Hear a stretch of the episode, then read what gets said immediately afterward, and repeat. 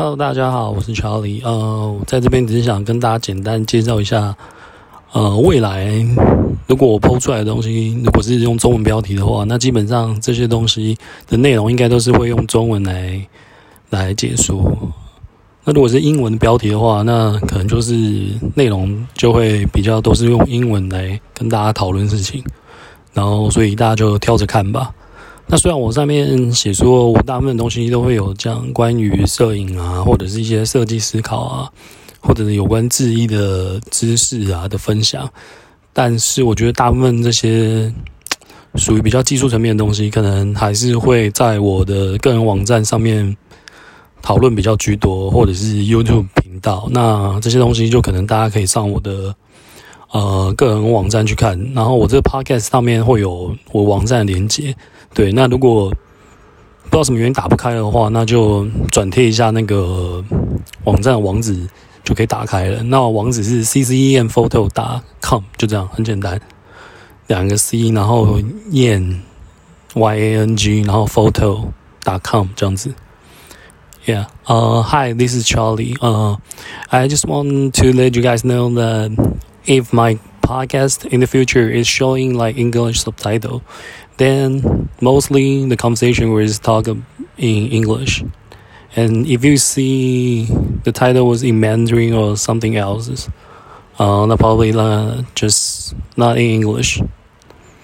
So you guys can choose whatever you want to listen to. Yeah.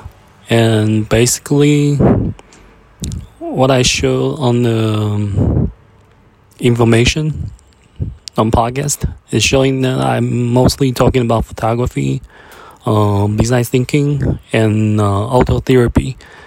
But it's just something that I have to fill out in the about section. And if like I mean like here I I might just talk about something about those things, but it's not about the skills or something about photography, like how to shoot photography, uh, how to design. Yeah, it might be something in our life relate to those things, and I have something to. I have some idea come out with the life, the news or something. Yeah. So and more about skills or like the photography things or design thing, you guys can go to my website and check out more. Uh, my website might not be open like properly um the podcast because I try it and it doesn't open itself. So you you guys might just copy the link and just Google it.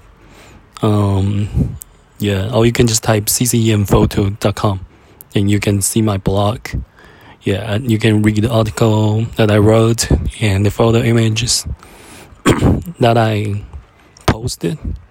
Yeah, and so just see you guys around. Thank you. Bye.